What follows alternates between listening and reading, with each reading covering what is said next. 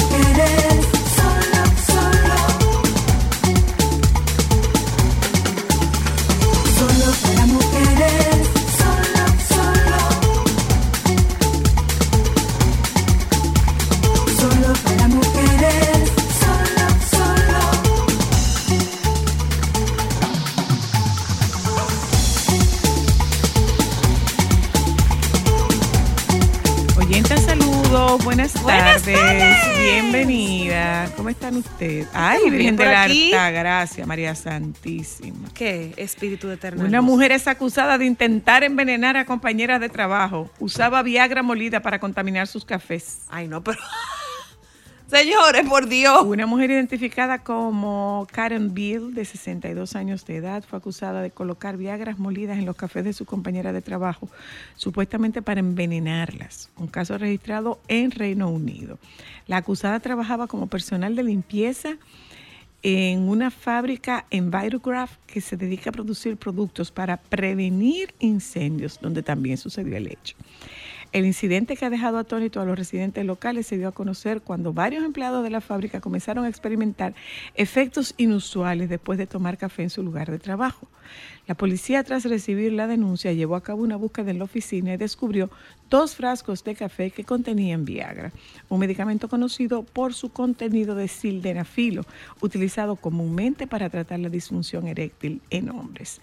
La sorpresa aumentó cuando se reveló que los envases contaminados se encontraban en las oficinas de dos colegas específicas, Jan Smith, la secretaria de la empresa, y Katrina Gravenor, la contadora. Sin embargo, la mujer negó tener problemas con sus dos colegas afectadas y señaló que había recibido órdenes del director general de la compañía para hacer dicho acto. Ah, ok. Sí, pero eso no la exime. Ah, ok. Eso no le exime. O sea, nadie, sí. nadie está obligado a hacer cosas ilegales. Sí, o sea, que estamos hablando de que si el director le dice que salte del puente, ella iba a saltar porque eran órdenes del director. No, ella no lo va a hacer eso. La- eso es lo que eres el. Ministerio de Obras Públicas cierra desde este martes y hasta el sábado pasos a desnivel, túneles y nevados por mantenimiento. Pero no se preocupen, no se asusten, no se angustien, no se anticipen. Es desde las 10 de la noche hasta las 5 de la mañana. Sí, esos de arreglos se 10 de la noche o sea que- hasta las 5 de la mañana. El hijo de Griselda Blanco dice que la serie de Netflix hace lucir fea a su mamá. Oh. Oh, wow. Yo pienso todo lo contrario, pero nada. Michael Corleone Blanco, Ay, Dios. El único- Doña Griselda fue fuerte ese nombre. el único sobreviviente de Griselda Blanco, ha expresado su decepción por la serie de Netflix que cuenta la historia de su madre. Michael entiende que las prótesis faciales y el maquillaje que utilizó Sofía Vergara, quien interpreta a la madrina de la cocaína entre los años 1970 y 1980, hicieron lucir fea a la protagonista. En una entrevista para Daily Mail, el hombre de 45 años calificó como irrespetuosa la transformación de la actriz colombiana, quien supuestamente se habría negado a consultarlos sobre el proyecto. Mira, yo estaba viendo una entrevista de Sofía Vergara porque de hecho ella está teniendo una situación con la, con, con la embajada colombiana en Estados Unidos porque habla de que porque hay que eh, dar a conocer como los antivalores eh, y las cosas negativas que pasaron en Colombia. Que porque ella tiene que irse por ese lado y no habla de la herencia colombiana como de otros aspectos. Y ella comentó que ella llevó a varios estudios de televisión varios scripts, eh, eh, guiones, y que todo el mundo le dijo que no. Los únicos que se interesaron fueron Netflix y se interesaron precisamente por ese guion. Por eso es que ella lo está sacando. También ella habla de todo lo que ella le costó ese papel. O sea, ella está teniendo problemas de espalda. Ella usaba una faja para disminuir sus caderas. Ella caminaba encorvada. Para aplastarse el busto. Eh, se aplastaba el busto y caminaba encorvada para verse más pequeña. Entonces ella habla como de todo el trabajo que ella pasó y de lo, do- lo difícil que ha sido eh, eh, el post de ella. Que incluso tiempo después de haber terminado la primera temporada, ella todavía seguía teniendo, eh, caminando encorvada. Y su médico le dijo, mira, vamos a tener que poner, incluso ella está usando como Un algo para fijar, un arnés para fijarse la, la postura, postura. porque ella se acostumbró a caminar encorvada. Mm. Y que ella quería con esas prótesis que no se viera ella. pero también Como que tratar de tapar la sus facciones que son fuertes. que el- esta propuesta que ella tiene no es una oda al personaje delictivo sino eh, no una biografía, por ejemplo. no no no no ella lo que quiere es presentarle al mundo el, el poder de esta mujer dice si ella hubiese utilizado ese poder que tuvo para el mal, si ella lo hubiese utilizado para el bien, ella hubiese sido presidenta de Colombia. Decía, Eh, decía Eh, Sofía. Sofía. Mira, que yo ahí escuchando como Que ella, todo el revuelo. perdona, ella habló incluso de un hermano de ella que estaba vinculado al bajo mundo. y Señora lo mataron. Luna, que así como ella mató personas, así le mataron a la familia entera. No, el hijo es el único que queda. Sí, o sea, sí, sí, así sí. como ella asesinó personas, así le mataron a su familia. Y yo no sabía que ella fue la mentora de Pablo Escobar, que fue quien le explicó porque ella lo de ella no era como el tráfico, sino que ella era la que manejaba la logística del transporte de, un, de, de las drogas. ¿Tú sabes lo que decía Pablo Escobar? Ella era la que manejaba Pablo la Escobar logística del transporte y ella fue la que entrenó a Pablo. Pablo Escobar decía que el único hombre al que él le tenía miedo era una mujer, que era ella. O sea, Eh, oye lo fuerte que ella era. Pero ella dice no es, no es, no es resaltando lo, lo de esta Eh, mujer. historia. No, no es esto. Ah, mire, esta es una muy buena noticia. La Arquidiócesis de Santiago de los Caballeros contempla poner en funcionamiento una estancia diurna para adultos mayores en la casa patrimonial donada por el expresidente Joaquín Balaguer a la Iglesia Católica. A raíz de una publicación hecha por el periódico El Caribe que expone las preocupaciones por el deterioro en que se encuentra el inmueble ubicado en la calle Máximo Gómez y donde vivió la familia Balaguer Ricardo, el sacerdote William Arias, vicario de la pastoral de la Arquidiócesis de Santiago, dice que se trata de un proyecto que tomará su tiempo. Pero qué bueno, qué bien, qué bien. Ay, sí, eso me parece bueno. Ojalá pudiese también hacerse para, para la mamá de niños. O sea, para niños. Pero ahora mismo para... para Y para adultos mayores también se me hace muy bueno. Eh, miren, no vinimos el no vinimos el Viernes. viernes, estuvimos aquí el viernes. Eh, tuvimos la oportunidad de ver desde el mismo vientre, Guay. de pie, Chapó, Irving, Ramón, Pepe Sierra, qué texto. Es una obra de tan solo una hora, porque no aguanta más tiempo. Lo que Por se- lo densa. lo que no es densa, la obra no es densa, es, es una obra que sacude mucho y se auxilia de, del mecanismo de defensa por naturaleza, que es la risa, el humor, más que la risa, el humor. Eh, es una obra que te, que te lleva, te sube, te baja. Lo único que les puedo decir Buen de ritmo. esto, súper, súper, súper bueno.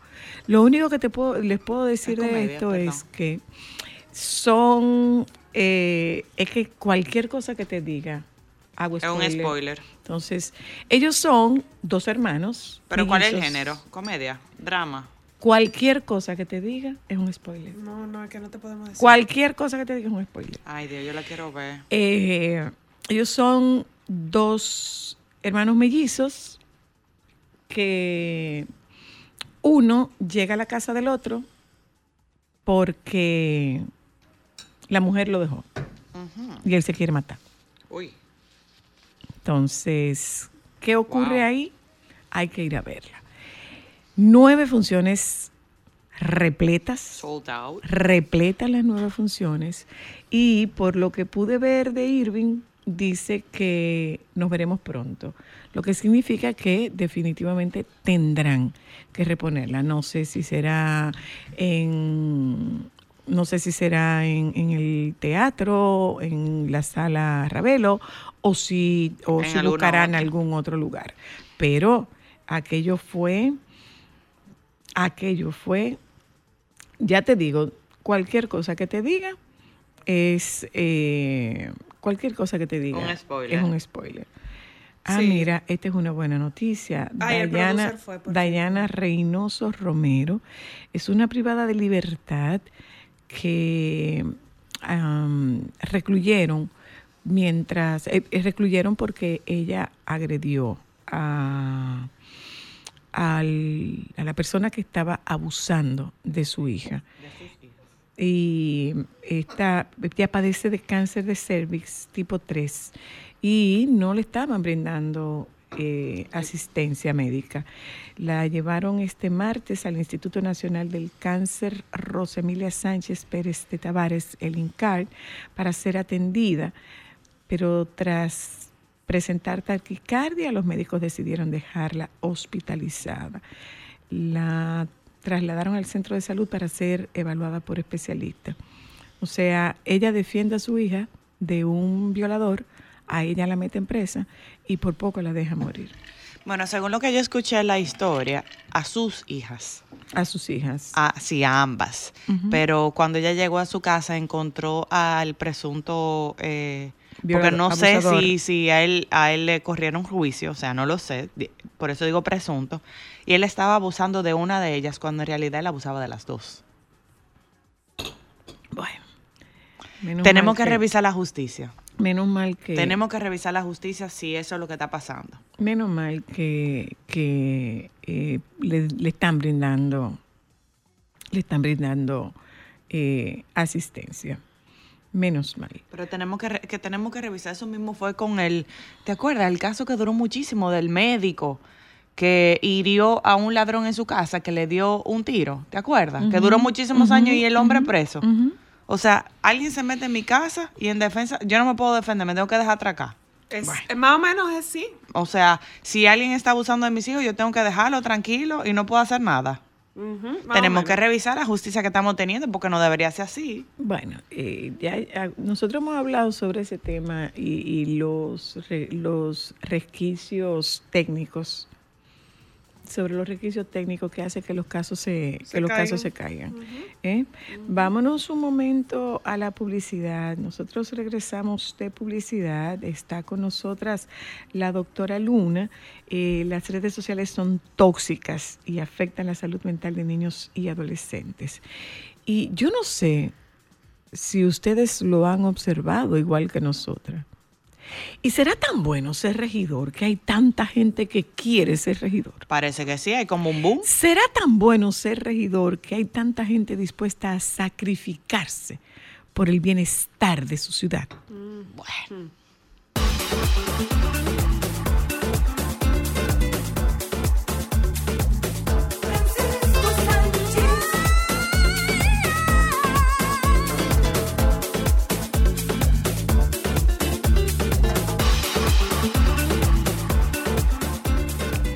Hola, baby. Hola, buenas tardes. ¿Cómo estás? Yo estoy muy bien. Ay, pero qué bueno. Ay, me alegra. Tarcuar mejor. Como debe ser. Sí, aquí muy lanzado. ¿A qué te lanzaste? No, no, no me he lanzado de nada. Todavía. En estos, días no me puedo, en estos días no me puedo mover mucho. ¿Por qué? Bueno, porque tú sabes que estoy en un proceso de remodelación y cosas. ¿Cómo te ha ido? Cuéntanos. Ay, los baños. Ah, por, por favor, por favor, he sido fan. compártela, Porque comparte un sabes, poco. Oye, ¿por qué que será tan, qué cosa tan grande que la gente que da servicio aquí, que además de que cobra muchísimo dinero, son tan malos, ¿eh? Ay. en el sentido como de la responsabilidad. Informales, avance, del- informales. Del sentido común, de la empatía, Sí. de, de que de la responsabilidad que es lo más importante. Dime, baby, dime, baby.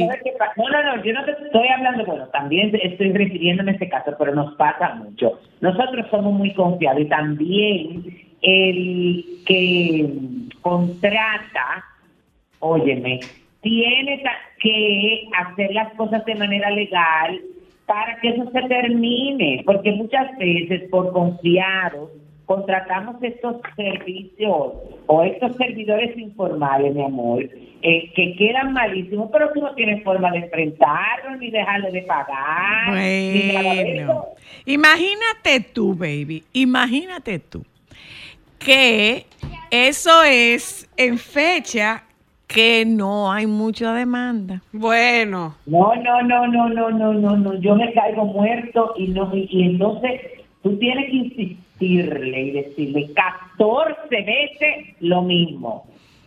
Eh, eh, es Que complicado. dice aquí que hay una filtración y esto es otra vez y otra. No, no, no, no, no, no. Esto es una cosa, bueno, que tú no te puedes imaginar, pero... ¿Y cómo va? ¿Ya terminaron con el No, tuyo? mi amor, yo estoy pagando algo. eh. No, Sí, no, no. después te cuento, no lo voy a decir en el aire, pero eso es, eso que me está pasando es consecuencia de algo que yo hice. Ay, no, no. Que debía haberlo hecho por ahí. Ya. Ay, no.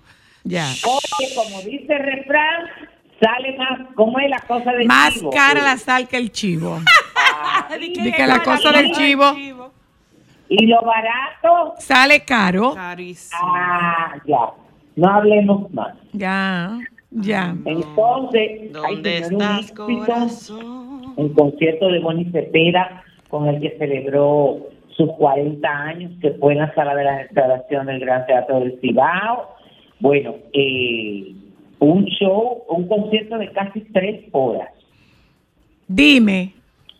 de casi tres horas, donde, bueno, él estuvo acompañado, él, Me tiene de este chivo, grupo de, me de tiene amigos, chivo, eh, me tiene chivo. bajo la producción de José Capellán y con una orquesta de 35 músicos dirigidos por el maestro David Landestoy. Eh, y donde, bueno, eh, Bonnie y su hermano eh, Richie. Richie hicieron eh, eh, un recorrido musical por, por estos grandes éxitos, la participación del maestro Ramón Orlando. eh, estuvo también junto a, bueno, Richie, como les comenté, eh, a través, bueno, de un audiovisual, eh, eh, estuvo Wilfrido Vargas, quien pidió disculpas por no estar presente, eh, bueno, por situaciones que se le presentaron, estuvo también el venezolano Giovanni Ordóñez, otro invitado de Bonnie fue Carlos David, con uno de ellos interpretando éxitos. Sus éxitos. Ajá, sus éxitos, como diría tu amigo el periodista. Mira, muchacho. Ay, Dios, siempre. También, eh, también estuvo eh, el venezolano Omar Enrique, eh, Henry Trinidad, mi amor, de Rica Arena. ¿Cómo? Rica, como- rica arena. Ricarena. Ah, Entonces, también, bueno, ah, hubo una parte, un segmento de, de, de música urbana, donde salió una nueva intérprete llamado, eh, llamada Hilary, o Hilary, con el tema Nací para ti, junto a Bonnie, cantaron como eh, eh, este tema tipo reggaetón. Eh, Fernando Villalona, por supuesto, un poco con las emblemáticas canciones, el salsero Félix Manuel, eh, estuvo por ahí la ah, hubo una uno de los momentos eh, eh, o de los momentos eh, que se vivieron más emocionantes es cuando yo les dije que él iba a estar acompañado de un coro de 100 niños. ujú. Ay, él tenía un tema que canten los niños, que no sé qué cosa. Ajá, Sí, entonces, sí. tú sabes que ese- bueno, es de un centro aquí muy, muy reconocido que se llama CEPOI y que realmente es un centro que cuando se habla de inclusión hay que tenerlo como referencia. Mm. Porque ahí hay de todo, niños especiales, ya tú sabes. Entonces, eh, estuvo una banda que se llama ya ¿cómo es? Yucahuban. ¿Cómo es que se llama? ¿Cómo? Yucahuban. Ya. Oh, wow. ¿No? Yucahuba. Entonces, bueno, gracias a la ayuda de la inteligencia artificial apareció la madre de Bonnie y Richie, la cantante a Anán Cepeda, Anán Cepeda. sus hijos, y luego cantaron los tres Salomé, Cristi también estuvo presente, y la verdad es que... Pero mi amor, si fue más de tres horas, poquito me los hallo.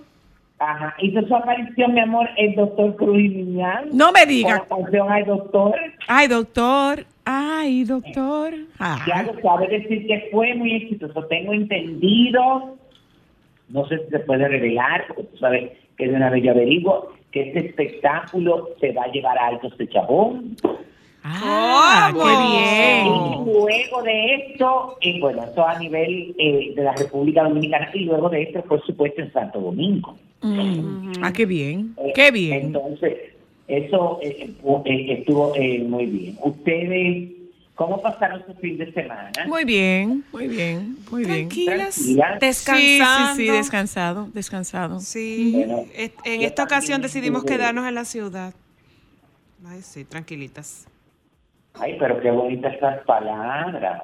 ¿Cuáles? ¿Cuáles? ¿Las Ay, mías? las que me acaban de... de- Tú sabes que yo publiqué... ¿Qué palabra? Ay, ya yo estaba cantando No, Victoria, que era que él me estaba piropeando. Yo publiqué el video de, de cuando me entregaron el reconocimiento. ¿Y cómo se llama este? Puesto como un señor, espérate. Este señor se llama Joel Oviedo Grullón. Muchas gracias porque me pone a ser nombrado hijo adoptivo de la ciudad. No solo se reconoce tu presencia física, sino también tu profunda contribución al mundo del arte. Tu creatividad ha sido un faro de inspiración iluminando los, los rincones más oscuros de nuestra alma y conectándonos a través de la belleza y la expresión. Ay, qué Este bello. honor sea un tributo a tu dedicación y pasión y que sigas siendo un embajador del arte que enriquece nuestras vidas y nuestra comunidad. Felicidades por este merecido reconocimiento. Ay, pero qué bien. ¡Qué fino! Felicidades, baby. Merecido, muy le Voy a merecido. mandar a hacer marcar. Ay, muy bien. Ay, Sí, muy ay, bien. mira. Entonces, bueno, yo estuve por Constanza, mi hermana. Oye, los aplausos, tú no tienes los aplausos que te puso Alejandro. Wow. Ahí santo, me sentí ahora mismo en el Estadio Olímpico. En los premios que vienen por ahí. Personaje. Ya, mira, entonces, oye, yo estuve con Constanza en este fin de semana con la familia. porque Ah, yo ando, porque tú sabes que estoy ahora en modo nómada y, y ¿cómo que se llama? Y, y- Donde te acojan para salir de ese polvazo. Y gitano, porque tú sabes que estoy exiliado, no estoy en mi casa. pues. Sí, sí, sí, sí. Donde me estoy quedando, que es en el Hotel Platino. Eh, bueno, tenían la situación con los artistas este fin de semana, de Bonnie Cepeda, porque ya tú sabes que eh, vino mucha gente, porque no solamente los artistas, vino eh, una delegación bastante grande de periodistas y de gente de Estados Unidos. Ajá. Y la cuestión es que tú, bueno, fui al fin, de- eh, fui a, a Constanza con la familia, porque mi hermana iba, con mis sobrinos y todo esto.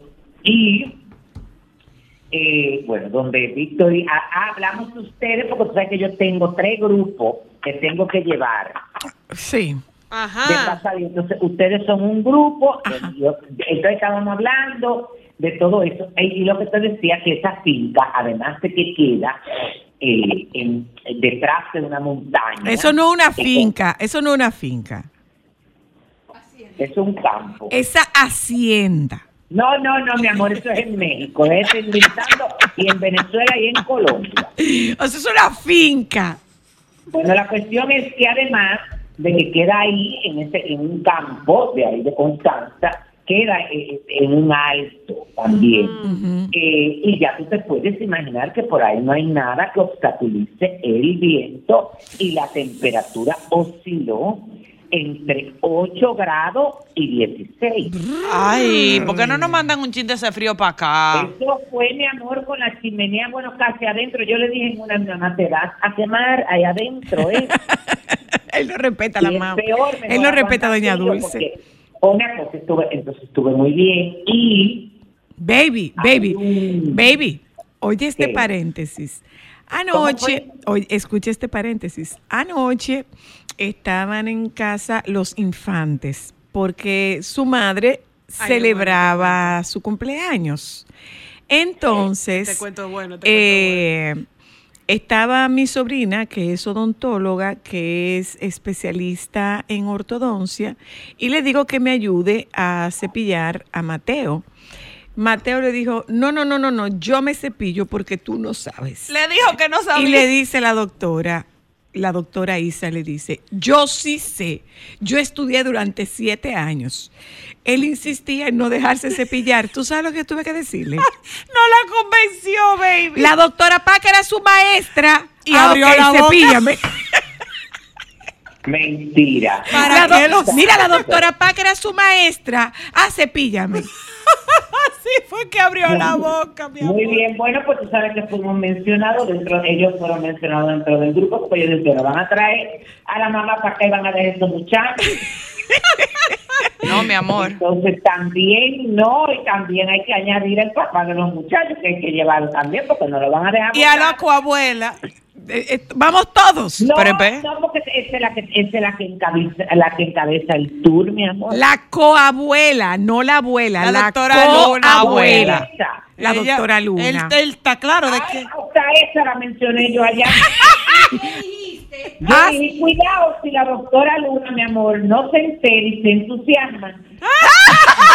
Pues estoy entusiasmada ya, me Pero tiene que llevar. No, no sigan añadiendo más nadie. Baby, vamos baby, a ver. pero tú no has Yo llevo visto- mi colchón inflable. Baby, Vamos pero a tú dormir no has visto dentro el- de la chimenea. Tú no has visto el new look de No, la no, doctora no, no Luna. añadan más. Tú no has visto el new look de la doctora Luna. Ella está más bonita. Ay, tengo que verla. No, tú sabes que yo, eh, ese es una de las plataformas que no veo casi. ¿Cuál? Sonríe, sonríe para mandarle. Mira para que tú veas. Mira, mira. Mándale. Mira el new look de la doctora Luna. Continuamos, baby. Entonces, eh, Mire el look, ¿qué opina? que Estuve en el pueblo, que fuimos al pueblo, porque por insistencia de mi sobrina Miranda, que ya lo conocía, fui a conocer un restaurancito muy chulo que hay en el pueblo, bueno, que lo, lo regentean y lo crearon dos eh, jóvenes que son hijos de, de, de, de un gran amigo y de gente como muy relacionada con mi papá y mamá, que, porque su, su mamá y su difunto papá eh, eh, eran como muy amigos de Paco y Dulce. Entonces, esta es como la tercera generación. Y la verdad que si se llama la taberna de este muchacho, eh, trabajó, después te diré con quién, con un reconocidísimo chef en la República Dominicana. Tiene muy buena, tiene experiencia, hace cosas deliciosas. Y la hermana estudió repostería, mi amor. Y ya tú sabes que me comí una crema catalana, mi amor. Ay, eso Ay, yo vi. eso Ay, yo sí lo es vi, rico. baby. Se me abrió el apetito de inmediato. de crema de leche, que era una cosa, bueno. Me dieron ganas de coger un carro para llegar allá porque salí No, ve no, no, no, no, que no, es que yo rico. fui surrealista, mi amor. Yo pedí una hamburguesa. Esa hamburguesa que se ve, porque ellos se llama la taberna de Bo, es decir, con doble O, porque así se apellida eh, el, su el papá de estos muchachos y su abuelo. Mm. Y entonces, no, no, no, eso, mi amor, hasta eh, cebolla caramelizada. Sí, ya la vi, rica. Me dieron ganas de arrancar para allá. Bueno, ya lo sabes, pero muy bien, la pasamos muy bien. Entonces, hoy sale la información de que Acroarte el próximo lunes 5 de febrero van a revelar la lista de nominados a Premio Soberano 2024. Ahí lo vimos a través de las redes sociales. El, pre- el- em, este premio eh, será el 12 de marzo eh, y eh, las categorías están divididas en cuatro importantes renglones, clásicos, cine popular y comunicación, eh, y las categorías que premian a lo mejor de la música, el teatro, el cine, la televisión del país. Y, Vi que invitaron, vi que invitaron a Natalia Jiménez, que le informen Sí, que esto, ella primera que esto no es un premio, que esto no es un premio Kukika, ¿eh? Que le informen ¿Eh? que esto no es un premio Kukika, Pero ella ha venido otras veces. que le informen que este no es un premio No, ella. Ella es fabulosa. No, ella ha No, venido. Ella no ha estado como invitada perdón, otras veces. Perdón, no he dicho que no sea fabulosa. He dicho que le informen de la importancia que tiene este premio y del nivel con el que se hace ese premio. Porque, y tú me dirás, baby, nosotros hemos tenido invitados internacionales que llegan aquí como que van por una kermés. Bueno. Baby, pero Digo, eso yo, de la taberna. digo yo, ¿no? Digo yo, Sí, ¿no? me que habrá un equipo, óyeme, informándole que los contactaron y diciéndole eh, que hay un código de vestimenta y Sí, de cosas. sí, sí, sí, sí, sí, Para que sí, no sí. se pongan de creativo. Ya, ya lo Bueno, saben. eh, Cristina Saralegui, señores, apareció, regresó a la televisión de 14 años y, y con su reaparición en lo- en- aprovechó para desmentir que sea alcohólica y drogadicta como ha circulado en las plataformas digitales. Ay, yo les no, voy a de decir la verdad, la yo, no soy, yo no soy ni alcohólica, ni soy drogadicta, ni estoy quebrada. ¿Qué Esto cosa con la durante una gente? entrevista en Despierta América porque ella visitó este programa a- para celebrar sus 76 años y ahí mismo aclaró todos estos rumores y la verdad es que yo vi las imágenes de eh, cuando él entraba y decía, bueno, vino asistida por su marido, porque tiene 76 años, pero físicamente está súper bien. Sí, muy bien. Bueno, dijo que es una persona muy discreta, que todo lo que se decía de ella ocurría debido a que no es de publicar mucho en sus cuentas de redes sociales.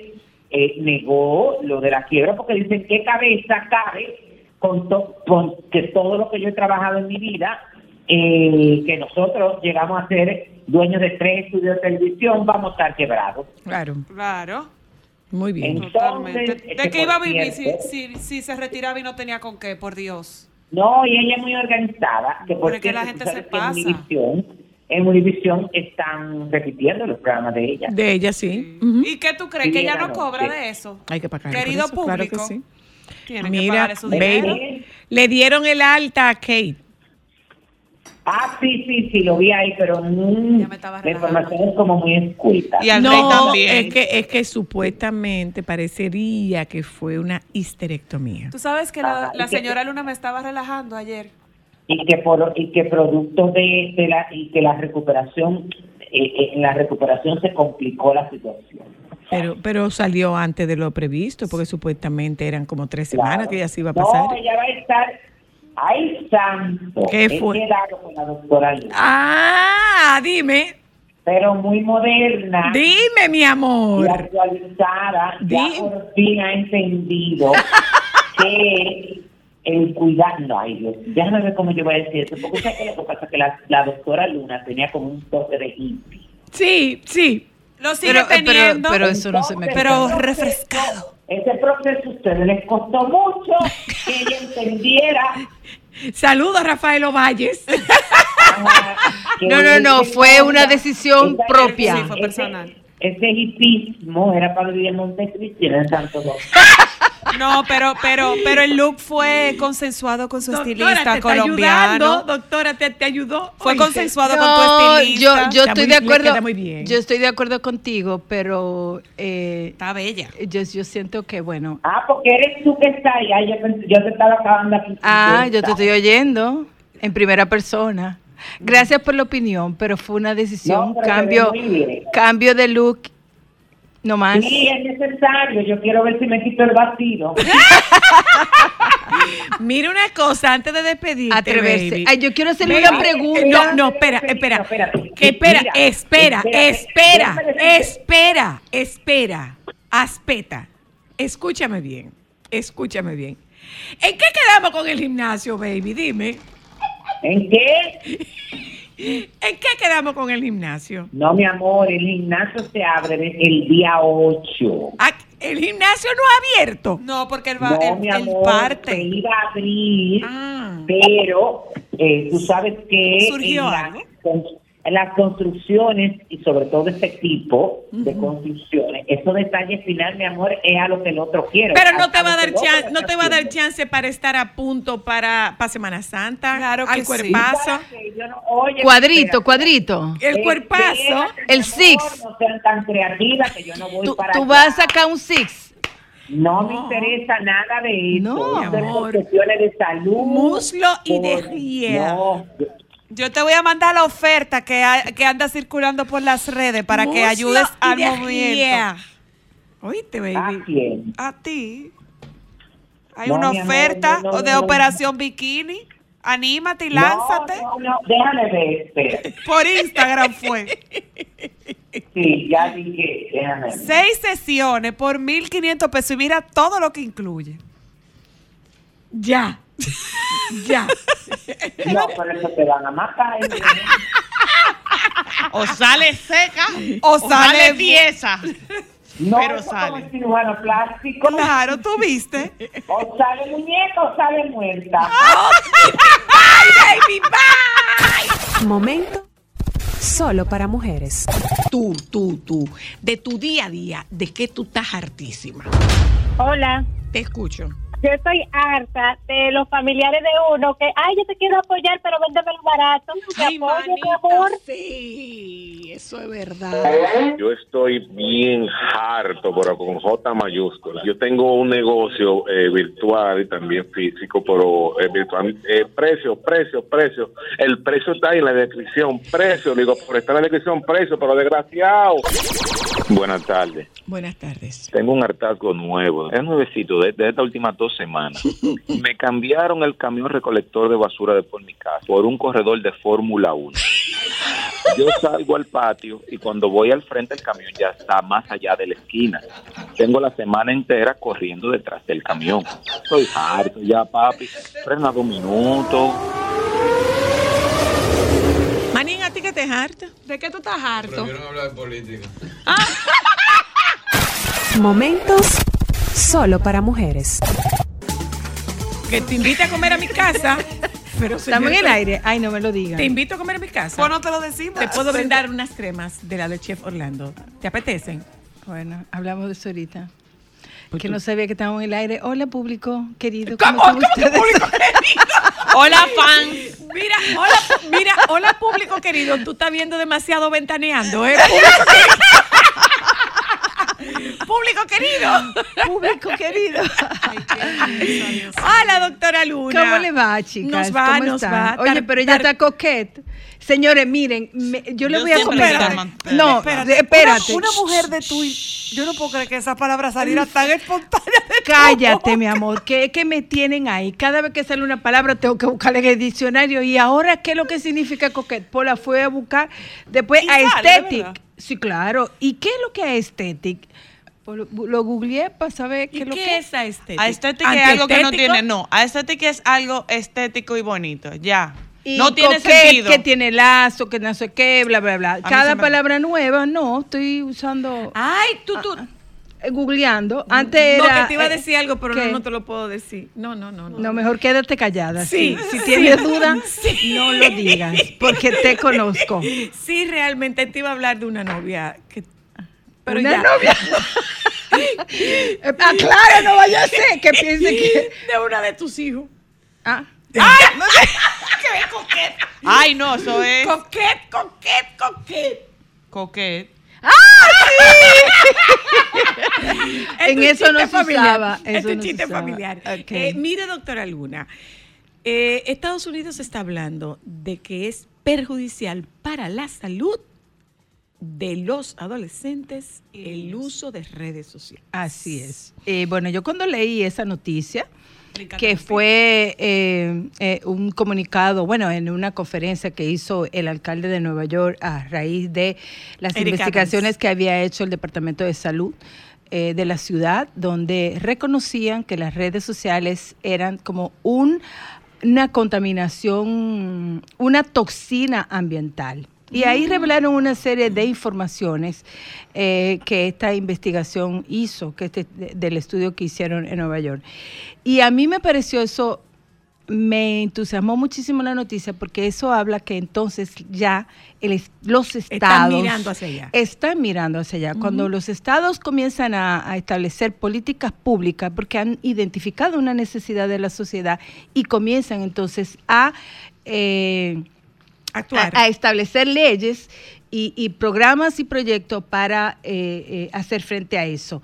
Eso mismo está pasando con España. Por ejemplo, ya el presidente de España recientemente, eh, Sánchez, eh, emitió una Ley. no es una No, ley, no, no es pero una ley. Una alerta. para, para la, la construcción, para la, la conformación de un comité de expertos para trabajar con el tema de la pornografía infantil, porque España también está siendo muy afectada, su población adolescente, eh, por el uso de la pornografía infantil. Aún no hay estudio, pero toda esa eh, violencia sexual que se ha eh, incrementado en, en la población joven en España posiblemente tenga relación con este destape eh, que tiene la pornografía y el uso de, de las re- de, de- de estas páginas pornográficas. Florida igualmente acaba de eh, anunciar que va a legislar y va a prohibir el uso de las redes sociales en menores de 16 años. Entonces, esto habla de que los estados definitivamente están mirando hacia el impacto que tiene el uso de las redes sociales. Eh, no eh, regulada en los adolescentes. También desde hace un tiempecito diferentes senadores de Estados Unidos han demandado eh, estas plataformas porque reconocen que son plataformas adictivas, que tienen una manera de captar la atención de, de- de los adolescentes y de los niños también, y las informaciones que están compartiendo son... eh, eh, informaciones que crean mucho problema de salud mental. Por ejemplo, ellos em, plante- denu- em, identificaron que había un incremento de los intentos de suicidio en los adolescentes y que también y había un sentimiento de desesperanza en los adolescentes y en los jóvenes, sobre todo de las Por poblaciones de minoritarias. Y hay un caso que a mí me, me impactó muchísimo y es, por ejemplo, cómo TikTok y esos famosos eh, retos que hacen, muchos adolescentes se están muriendo. Por ejemplo, recientemente en Estados Unidos, específicamente en Nueva York, hay un reto que se llama surfear encima del tren. Y esto es que se, se salen de, se suben al techo del tren y se van. Y muchos adolescentes han, muer- han fallecido. Pero lo que llama la atención, por ejemplo, en el caso de este último caso que leí, Perdona, es que Josefina, en España están eh, tratando de legislar en contra del uso de celulares o de teléfonos inteligentes, no de celulares, que se va todavía más lejos que lo que pretende esta- la, el- la ciudad de Nueva York. Eh, se va todavía más lejos porque lo que están tratando de conseguir es que los eh, adolescentes no tengan acceso a un teléfono inteligente antes de, los 16 años. Sí, mira, hay, hay muchos países, ah, hay varios países en Europa que están eh, llamando la atención y que están también planteando esa legislar. Finlandia, Finlandia está tratando de eh, volver al- a los sí, libros físicos. Porque lo que se ha visto que el uso de los celulares no apoyan en nada a la, a la educación ni al conocimiento ni al aprendizaje. Lo que ellos plantean es que esto- estos dispositivos lo que hacen más que nada es distraer a los adolescentes. Claro. Entonces, muchos países europeos están legislando en ese sentido para prohibir el uso de los celulares inteligentes, excepto, y, y- e inclusive eh, España lo, lo está restringiendo a los estudiantes de primaria y secundaria, eh, dejando a opción eh, eh, cuando necesiten para buscar algún tipo de información. Entonces, eh, obviamente los estados tienen que eh, regular para proteger a su población, pero yo pienso que también los papás tienen que tener mucho sentido, como mucho conocimiento en este sentido Pero estamos hablando, para la protección. Estamos hablando, señora Luna, de, de doctora Luna, de que si, si ya esto está siendo un tema de políticas públicas, entonces ya se identificó institucionalmente que es una realidad que los papás ya no pueden poner a un lado, porque estamos hablando que los gobiernos, que son las personas que tienen recursos para hacer estudios, estadísticas y desarrollar políticas para que vivamos mejor, están diciendo si es un problema, Ojo, exactamente. Lo que, Vamos a pasa, lo que pasa es que, y tú como conocedora del tema, puedes abundar todavía más sobre eso. ¿Hasta qué punto no se vulneran los, Los derechos. derechos. de esos adolescentes? Si te hago, te, te comparto esto, te explico. Por ejemplo, derecho a la información. le mandé, le mandé a, a la doctora Luna un, un arti- no es un artículo, es un, es un post de un TikTok de una jovencita de 13 años que tiene una mastectomía doble y ella quiere eh, destransicionar. O sea, ella transicionó Ella quiere destransicionar y está eh, demandando a los doctores que le hicieron la mastectomía porque no le explicaron que, se, que le iban a remover, eh, que le iban a mover no solamente el seno, sino Las glándulas. las, gl- las glándulas, exacto, Las las glándulas. Entonces, entonces eh, ¿hasta qué punto esto no es vulnerar derechos de estos adolescentes? Lo que sucede es que, mira, que aquí- puede, puede traer, puede traer consigo Tú- una situación Pero compleja. ir- Déjame ver. Los padres también deberían estar involucrados ahí, porque para tú, usted sabe de eso más que yo, doctora Luna, para tú operar un menor, tú tienes que tener la anuencia del adulto No. responsable. No, ¿no? lo que pasa es que no- estamos no es tan- hablando no es tan de fácil. estamos hablando de varias cosas. Eh, en algunos países, en muchos países existe lo que se llama eh, derecho progresivo y es decir que un adolescente o un adolescente puede tomar decisión de su salud sin tener la anuencia de sus padres. Por ejemplo, en España es lo que se conoce el menor maduro, en donde yo digo, bueno, yo tengo esta situación, yo necesito hacer tal cosa. Además, que en esos países y en el caso de esa chica, ese procedimiento está establecido ya.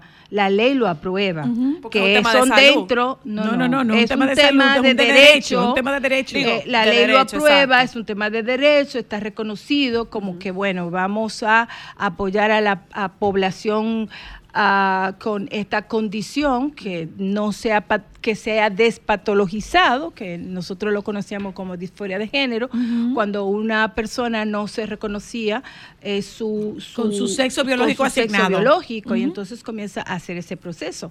Yo como pediatra Pero que no tengo es una, violación de, de derecho, el, Eh, el tema de, porque yo, yo pienso que porque no- yo como adolescente titular de derecho puedo decir, esto no está afectando mi salud mental. Lo que yo pienso es que en este caso el, el protocolo, habría que ver cuál es el protocolo, porque existe un protocolo muy bien establecido en este sentido. Y las cirugías se hacen posteriormente, o sea, los Hay procesos radicales, los procesos radicales exactamente, se esperan hasta la mayoría de Pero edad, yo- es lo que yo tengo en Pero yo conocimiento. me refiero, ah, haciendo un tanto de, de, de símil entre en las dos situaciones, si no es esto eh, lo del tema de redes sociales, si no es esa una violación a derechos de esos adolescentes. No, porque tú, el, el Estado puede regular en ese sentido Claro. y tiene Pero derecho a regularía regular. entonces a las compañías. Bueno, También se busca, claro, de- ideal, decía en un momento, decía en un momento que Estados Unidos de hace tiempo está batallando con esto porque Sí. ha tenido demanda a las grandes plataformas digitales re- eh, eh, en relación a, a- al trabajo que ellos hacen, que muchos de estos contenidos eh, son eh, eh, No, afectan, tienen- son son nocivos, nocivos, afectan son a la nocivos. salud mental, pero además de eso, sus tácticas son adictivas. Pero y aparte de eso, hay demasiada información eh, que lo hemos estado hablando con mucha frecuencia aquí, no solamente de cómo afecta la salud mental, sino de los peligros que los niños y adolescentes corren en las redes eh, en las redes sociales y en la internet. Oye lo que y a dice- mí hay oye algo, lo que perdón dice señora esto. Luna, que me llama mucho la atención, que siempre he destacado aquí, es que todos los CEO de todas estas plataformas le tienen prohibido a sus hijos Claro. que usen redes sociales y a nosotros eso debería llamarnos la atención. Claro. un artículo del así país de, de fecha de- del día de hoy que dice que la generación Z está harta de tanto De sexo, sexo. en todas Exactamente. partes. Uno de los mantras que se repite en el mundo del marketing es que el sexo vende. Para enganchar a la generación Z, jóvenes entre los 3 y los 24 años, a una serie de televisión o una película, sin embargo, este principio puede que comience a perder validez. Los adolescentes y jóvenes se están hartando de ver tanto sexo por todas partes. Esto es lo que plantea un reciente estudio publicado a finales de 2023 del Departamento de Psicología de la Universidad de California, UCLA, que ha reavivado la discusión sobre si los Summers son o no más puritanos que sus antecesores. Ya son varias las investigaciones de universidades de prestigio que señalan cómo la generación Z tiene una relación complicada con el sexo, un menor interés en los encuentros casuales, la desnudez gratuita o el constante debate sobre todo lo que tenga que ver con sexo son algunos de los temas que aparentemente comienzan a generar desgaste Porque- por la sobreexposición. sobreposición y porque se ha perdido, que yo recuerdo eh, cuando tú te enamorabas y que tú veías a tu, a- al muchacho que te gustaba, por ejemplo. daba de todo? De todo. ¿Te acuerdas? estómago. Bueno, Sudores. hago una, un, Ay, hecho era para atrás bueno eh, en el sí. tema, en agua, en el parque, que tú veías al, al que te Ay, gustaba y, tú- y te daba cosas y que te ponía la mano y que tú te erizaba. Eso se ha ido Ahí está perdiendo. el chico que me Pero gusta. lo que sí No, yo quiero no. un poco para ir eh, cerrando el tema es cómo los papás también están muy ajenos a los riesgos que están sufriendo sus hijos en este sentido, porque eh, volviendo atrás con el caso de eh, eh, los chicos que ah, hacen surf en el metro, la familia se quedó asombrada porque ellos no se imaginaban que este chico pudiera hacer eso. Y es un reto.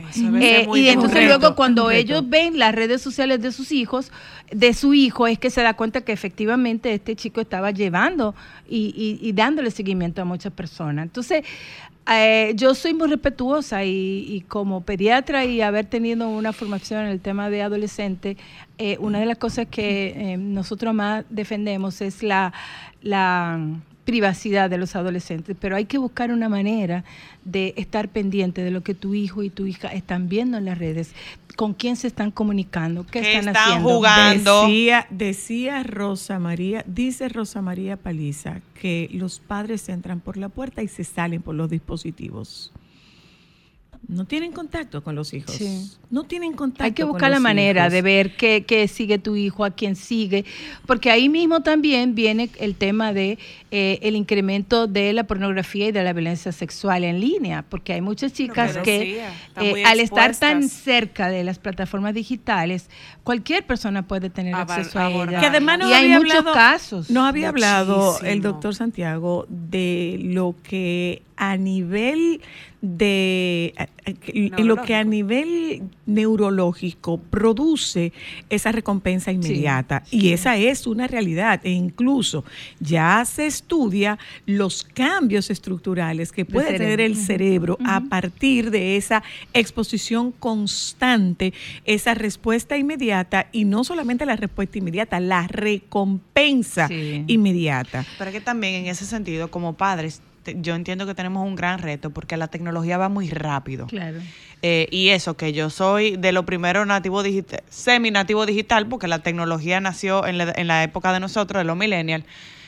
Pero es impresionante cómo los bombardean. O sea, uno tiene que tener literalmente todos los sentidos abiertos para poder percibir y adelantarse a las cosas. Eso, o sea, tenemos que adelantarse. Tenemos, por lo menos que yo, leer. yo en ca- no es leer, Cristina, no que es solamente leer. hay que Por ejemplo, en redes sociales, en YouTube, hay cantidad de cosas que te la pintan como que son de niños y no lo son. Que Sí, si claro. tú no estás Claro. con todos tus sentidos abiertos y con, o- como dicen los mexicanos, ojo al chícharo, se te puede pasar Claro. y tú no sabes en qué se te mete un niño buscando un contenido Claro. porque ellos lo que quieren es precisamente Yo- eso y quiero ver, y quiero ver, y quiero Yo, ver.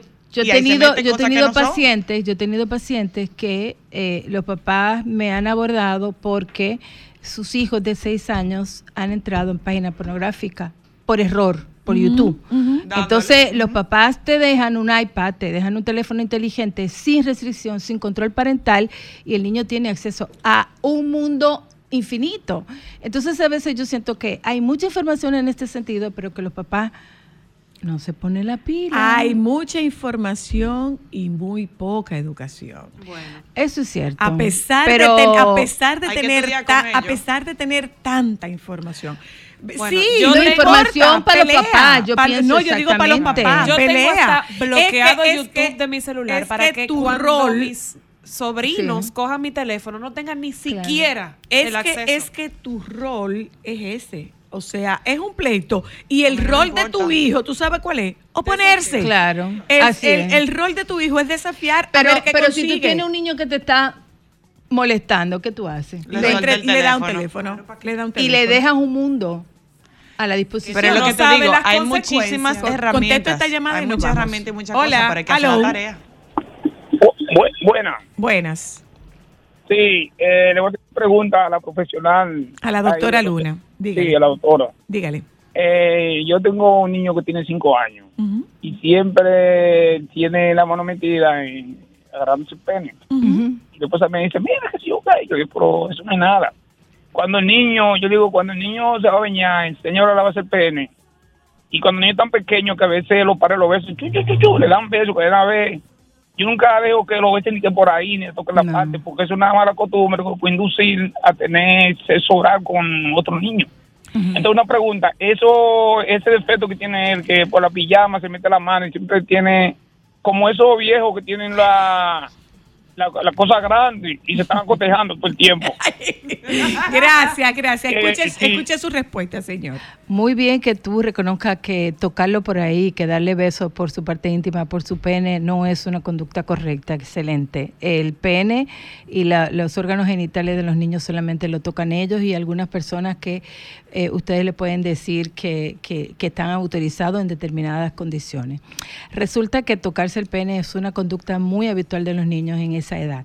Más que pegarle, gritarle o llamarle la atención o castigarlo, lo que tienes que hacer es decirle, mira, esto tú lo puedes hacer, lo puedes hacer eh, en tu habitación, lo tienes que hacer con la mano limpia. Y si la conducta es muy, muy frecuente, fíjate cómo tú lo traes. Si siempre anda en calzoncillo y tiene la facilidad de tener acceso a su pene, pues lo va a hacer. Trata de mantenerlo con ropa un poquito eh, más eh, justa, ¿no? O sea, ropa, eh, pantalones. Y si te preocupa porque la frecuencia es mucho, mucho, mucho, pues entonces es recomendable que tú primero descartar que tenga alguna infección, que es posible, o que tenga un, sea un comportamiento Una manía. eh, que demuestre algún tipo de angustia o algo por lo que esté pasando. Pero de, decirte que es un comportamiento normal a esa edad. Ok. Eh, y no, no, comparta no, sus no, redes. no es, un- me no es hace un extraño. defe- no es un defecto, papá. No es un defecto. No, perfecto, que No él es un esté, defecto, papá. que Muy él bien. reconozca esto y que él busque información y sobre Eso todo que tenga bien. esa actitud de decir no, no, no, por ahí no, no lo toca nadie. Él está pendiente. Y también tiene que decírselo a él. Nadie te debe de tocar tu pene, excepto si vas al médico, si mamá te va a bañar o si la chica que te va a bañar, eh, en qué condiciones. Y si alguien te lo toca y a ti no te gusta y te molesta, por favor dímelo. Y una cosa importante, créale. Claro. Gracias, doctora Luna. FIFA Lunar. FIFA lunar. FIFA Y Lunar. criar la TAM. Así es. Gracias, doctora. Besos. Nos vamos un momento a publicidad. ¿Tú vas a comer en mi casa o tú no vas a comer en mi casa? Hablamos. Depende del menú. No, Ahorita yo ya te lo dije, ya te lo dije. Nos vemos en un momentito, ya volvemos. Solo para mujeres, solo, solo. Momentos solo para mujeres. Hola, ¿cómo estás? Ay, me respondió sensual. No, porque tú me respondiste, tú me dijiste como eh, tú me mostraste. Pero, pero, tan gago te pusiste, baby, ¿qué pasó? Tú mostraste sensualidad en tu voz, entonces yo estoy así. Sí, Cuando baby, para que no se me llama, pierda, ejemplo, para que, para que no se me pierda por falta de uso la sensualidad. Alejandro, doctor Nieves, sal de este cuerpo. Eh, pero tú sabes cómo él me llama, ¿verdad? Dime, Buenas tardes. Hola. es que no se puede equivocar. No, mareando y engolando la voz. No, no se puede equivocar sí contigo. No, yo le contesto a sí mismo. Entonces él se explota de la risa. Digo, no, pero que yo estoy montándome en tu mismo tren. Entonces, como tú me contestaste de manera sensual. Momentos solo para mujeres. Solo para mujeres.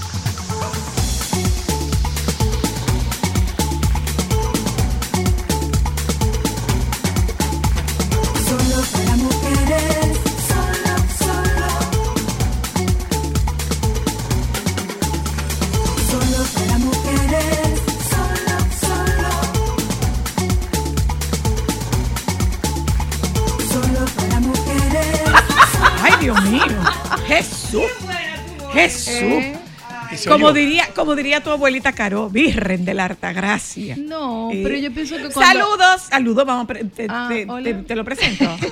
Sí, preséntame. Preséntaselo, Cristal, a don Víctor. Ay, ese es nuestro amigo y colaborador, el señor Víctor Félix. Víctor Félix Hola, es Víctor. Municipalista. Municipalista. y una Ah, persona que chévere. sabe Entonces, mucho de la ciudad. Oye, pero hay muchas leyes municipales que no se cumplen.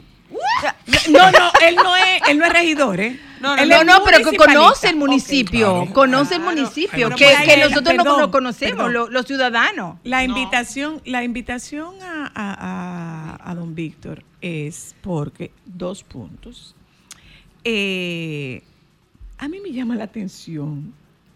Y usted se ha Sentado. detenido en algún momento a revisar la cacharra de aspirantes a la, rei- a la regiduría. al- También. al- a la regiduría. Ay, también eso. Ay, tú no viste a Harry Potter.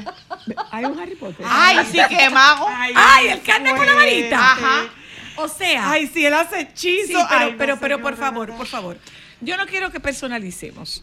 No quiero que lo personalicemos. Lo que yo sí quisiera, a mí me llama la atención, no sé a ustedes si le llama Ellos la no ganan atención. porque ellos no cobran. A mí me llama...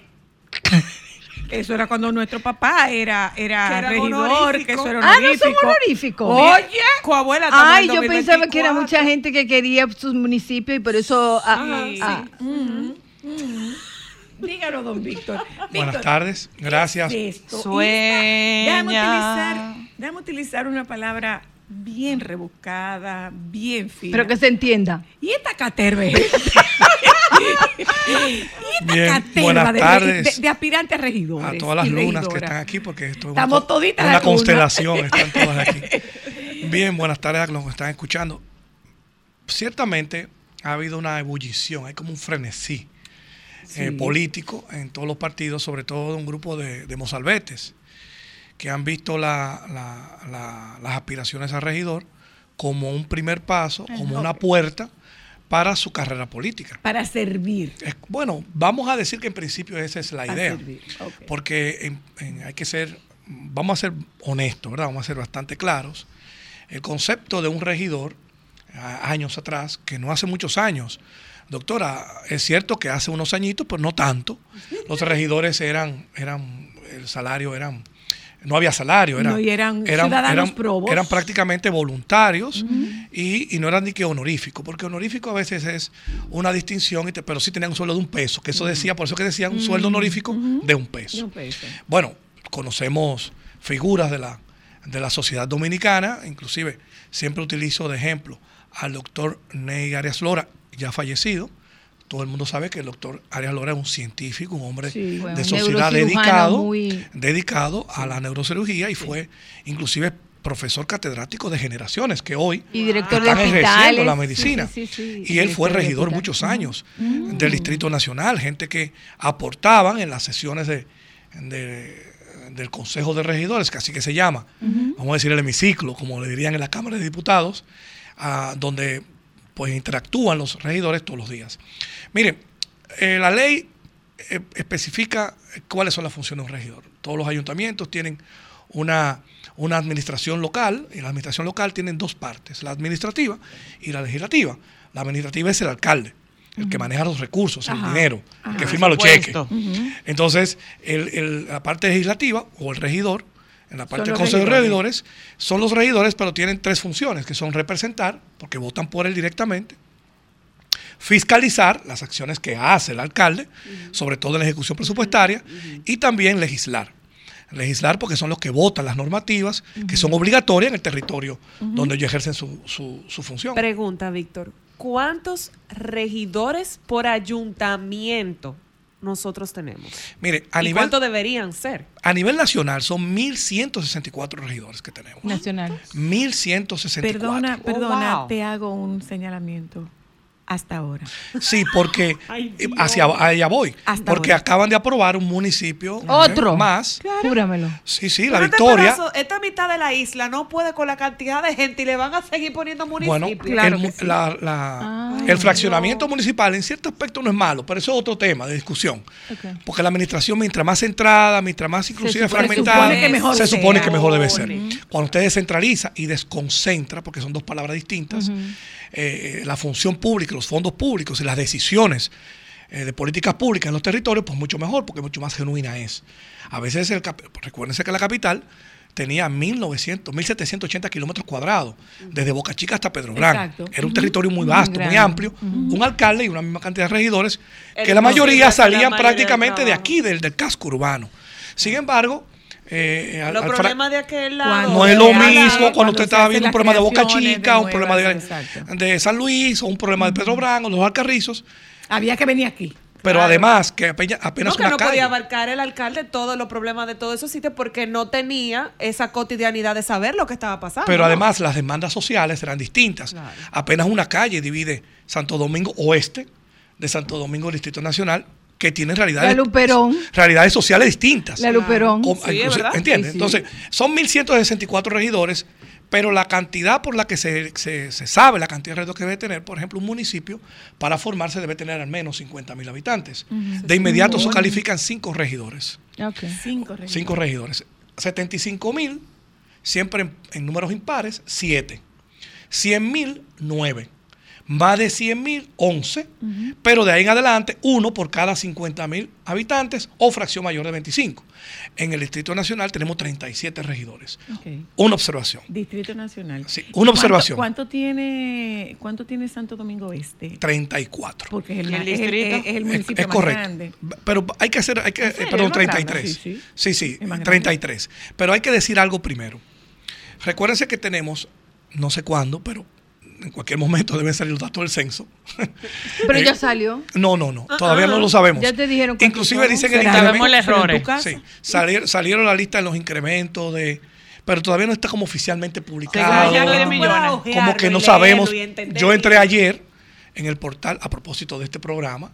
Estaba haciendo una investigación de último momento porque me llamó mucho la atención de que los resultados del censo, si, los, la, si la cantidad de regidores es en proporción a los habitantes, No eso quiere decir que en cualquier momento se puede disparar Aumentar. la cantidad de regidores Ah, claro. en diferentes demarcaciones que hayan crecido en proporción mayor de 25 mil o decrecido. Porque recuérdense no que, hay válido, muchos, no que hay muchos distritos, Pero no, hay muchos municipios. Pero no sería válido para estas elecciones. No, ya no. No, ¿verdad? Pero hay mucha gente que ha No, no, no, es que no es, no otros es válido para. No, para estas elecciones no. Inclusive el municipio que acaban de no habría tiempo. El municipio que acaban de elegir, que es la Victoria, es para el próximo eh, eh, Periodo. periodo de elecciones sería en el 28.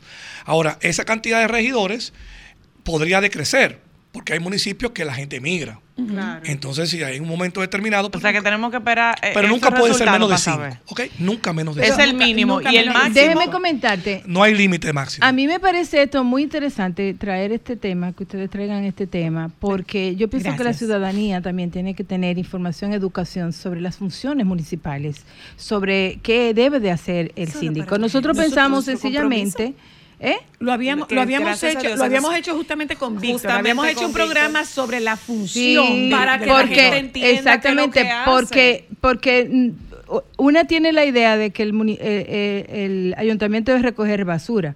Yo, por ejemplo, que vengo de... Porque el de- ayuntamiento tiene que ser directamente con el alcalde. Cuando Pero, por ejemplo, hay el ley- regidor, que debe ser tu representante. Hay Sí. ley, hay una ley, la representante. 136-03, que es la que establece el Código para la- los Derechos Fundamentales de los Niños, Niñas y Adolescentes, plantea que el, una parte del presupuesto de los De ayuntamientos deben de ser utilizados para la niñez y la adolescencia. Es correcto, un 4% dice. Exactamente, que de la educación. ella lo sabe, que es un tema Pero que... eso es un dinero, eso no son dos pesos. Así no, es. no, no, Te dejo no, no esa, es- esa preguntita. ese sí. 4%. Perdón, no es lo de que es un dinero. O sea, lo que llama la atención es que ese es un dato que desconocemos. Sí, aún a sea- menos que tú seas una persona interesada En esa por, el, población. por el oficio que haces. Claro. El presupuesto municipal está dividido en cuatro partes. La parte de servicios, la parte de salarios o nóminas, la parte de infraestructura o inversión en obras públicas y cuarto, eh, la parte de educación, salud, mujer, género, ni- eh, niñez, etcétera, que es un 4%. Independientemente sea 100 mil pesos o un millón o 100 millones de pesos, es, es dinero. Y lo correcto es que se invierta en eso que, que la ley determina. Bueno, esas son de las funciones de los regidores, precisamente De que en el eso se co- cumpla. en el Consejo de Regidores. Nosotros tenemos en el Distrito Nacional 37. Pero ¿qué es lo que más llama la atención? Vamos a deslindar en dos, en dos grupos.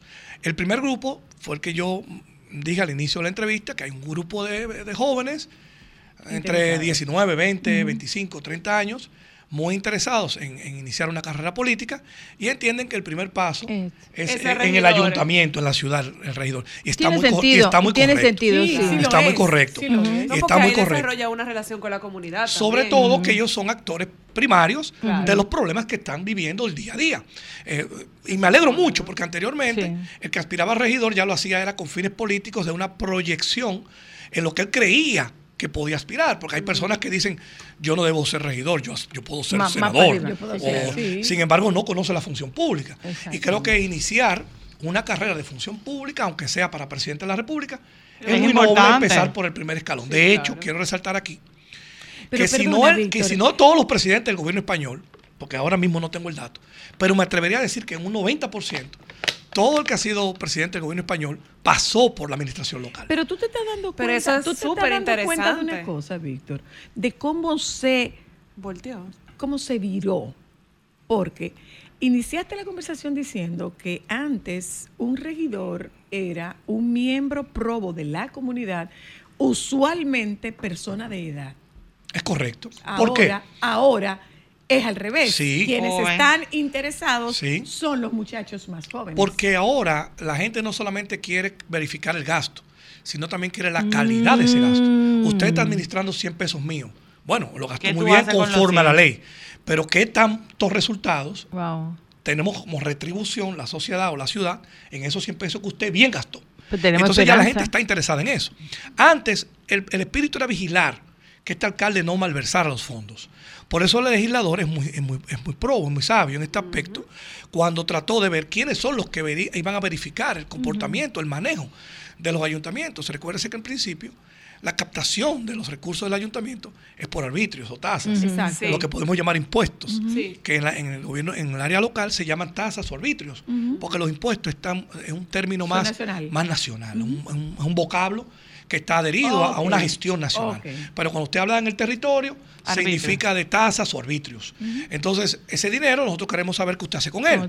Aquí en la capital, pues todo el que tiene una rampa para entrar a un negocio, paga por esa rampa, la miden, y por esa cantidad hay una tabla, un dinerito, y tiene que pagarlo un letrero. todos los meses. Un un letrero, todos los años, en la gestión de residuos Por sólidos, tiene no que pagarlo. paga- por lo que no se paga por el- la ocupación de los espacios públicos. Bueno, Pero es obviamente también ah, el, por gobierno eso. tiene tercerizado Sí. algunas cosas como estacionamientos, espacios públicos.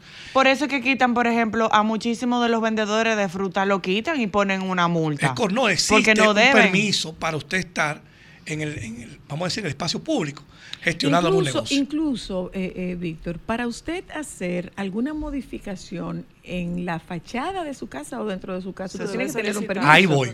Pero también hay, para yo concluir cuál es la, o- la otra parte de la política, que por qué quiero ser regidor, dije muy bien claro que hay un grupo de jóvenes y no tan jóvenes también que tienen esa inquietud de Pero eso es alentador. Pero hay otros que no. Sí. Hay otros que lo hacen como una plataforma política, pura y simple porque es el espacio que me están concediendo y aspiran a Al que eso. puedo acceder. Además que tiene una gran cantidad hoy de beneficios lucrativos el ser regidor. Tiene que tener mucho beneficio lucrativo, ¿Seis mil y puesto pico? que. No, no, no, no, no, no, no, no.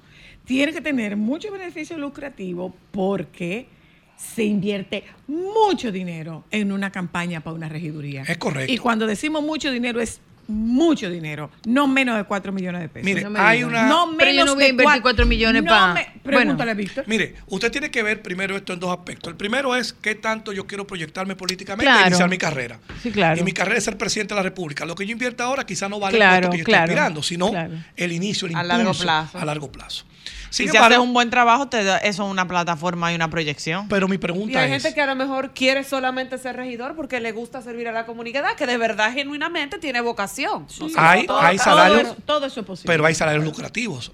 Eh, Zoila, Ah. eh, por Ah. ejemplo, el Ayuntamiento de Santo Domingo Este, lo que le dicen Santo Domingo Oriental, el- ahí hay un, un salario que es el más alto de todos los regidores del país, inclusive más alto que el de la, Que el de de la aquí del distrito. Ahí un regidor gana alrededor de unos 230, 240 mil pesos mensuales Sin Sueldo nada más, sin beneficio. de sueldo, aparte de lo que le pagan por sesión, porque esto, yo no entiendo, me pagan por ir y también cuando voy hay que darme dieta. O sea, eso también se ha convertido en, en una especie de, de festín. Y le voy a decir por qué.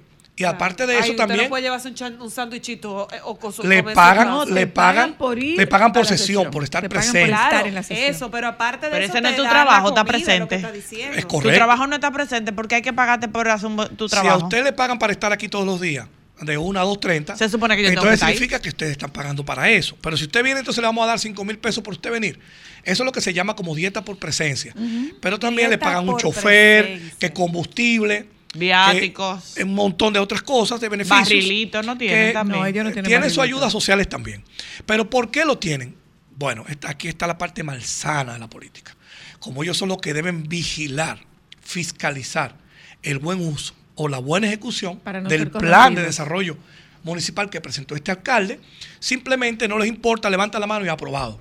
Es una especie de complicidad que hay en un estamento de dirección pública en donde se manejan cientos de miles de millones de pesos. Y muchos intereses para esos cientos y miles de Y millones. quiero cosas pasan advertir por lo siguiente. de el radar entonces. Mucha gente piensa que el presupuesto municipal es todo. Y, usted, y, y no es eso.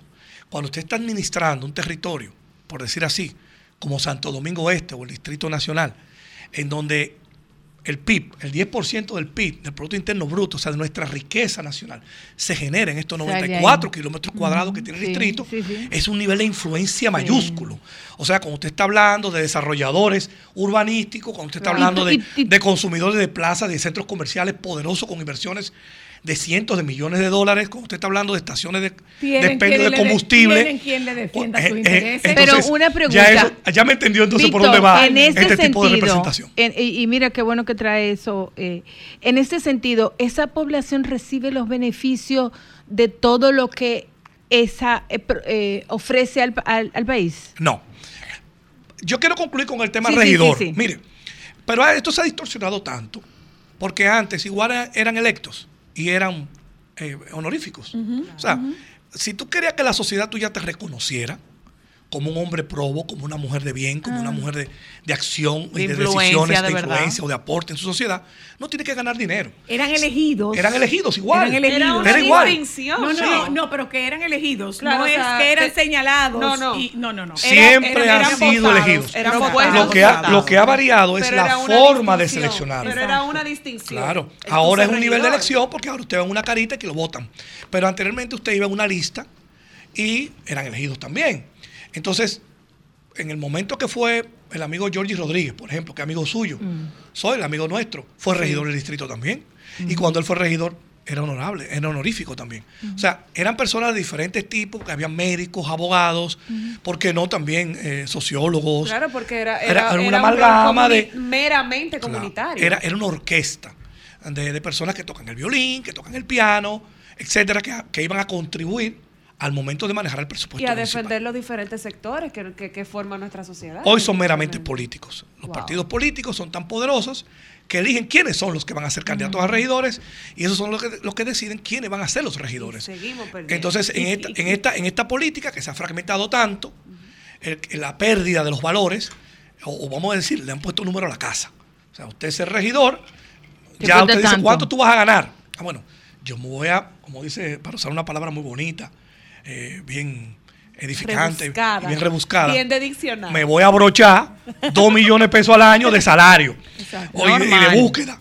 Y ahí hay algo. Entonces, Exacto. a partir de ahí tú construyes limpio. tu presupuesto de cuánto tú quieres invertir. Pero también tú lo ves como una escalera social y económica. Porque a la hora que tú estás gran- granjeando, vamos a suponer una comisión, te eligen de un sector, porque hay gente de, muy, de sectores muy, muy acaudalados de la ciudad, muy adinerados, muy, muy sonoros, que también son más delincuentes que muchos que están en sectores marginados de la capital. Y lo, ejemplos. coloco en Cuello este, blanco. y lo coloco en este puesto para que defienda Entonces, mis cuando tú estás allí, dicen, yo me voy a reunir con la Asociación Nacional de Distribuidores de Combustible. O sea, cuando tú estás representando en la ciudad, en ese, en ese escenario, oye, tú estás, en, tú estás en el top del top de la toma de decisiones importantes.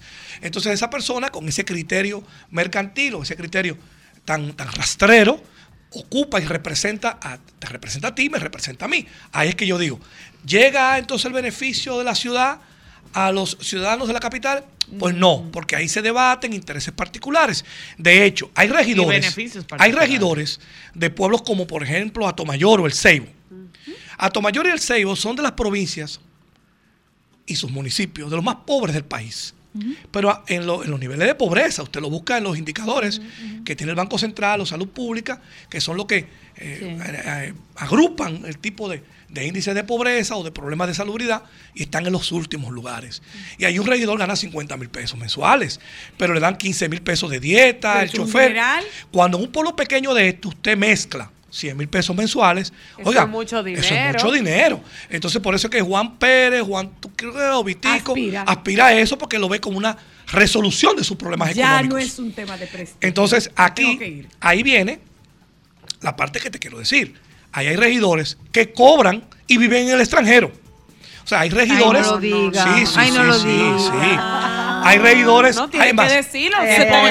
Hay seis Bueno, regidores. Bueno, es que se trata de. Zoila, hay seis se regidores. Trata de, Ocho. se trata de, digamos, usted como prefiera llamarlo, o lo llama regidores digitales, o lo llama regidores Ay, Virtuales, el lo llama regidores nómadas. Ese Mire. teletrabajo. Gracias, nos tenemos que ir. Ocho listo. regidores que además cobran dieta por asistir. ¿Y cómo si no asisten?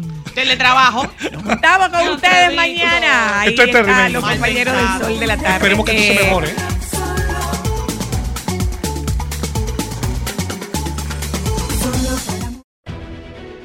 Sol 106.5, la más interactiva. Una emisora RCC Miria.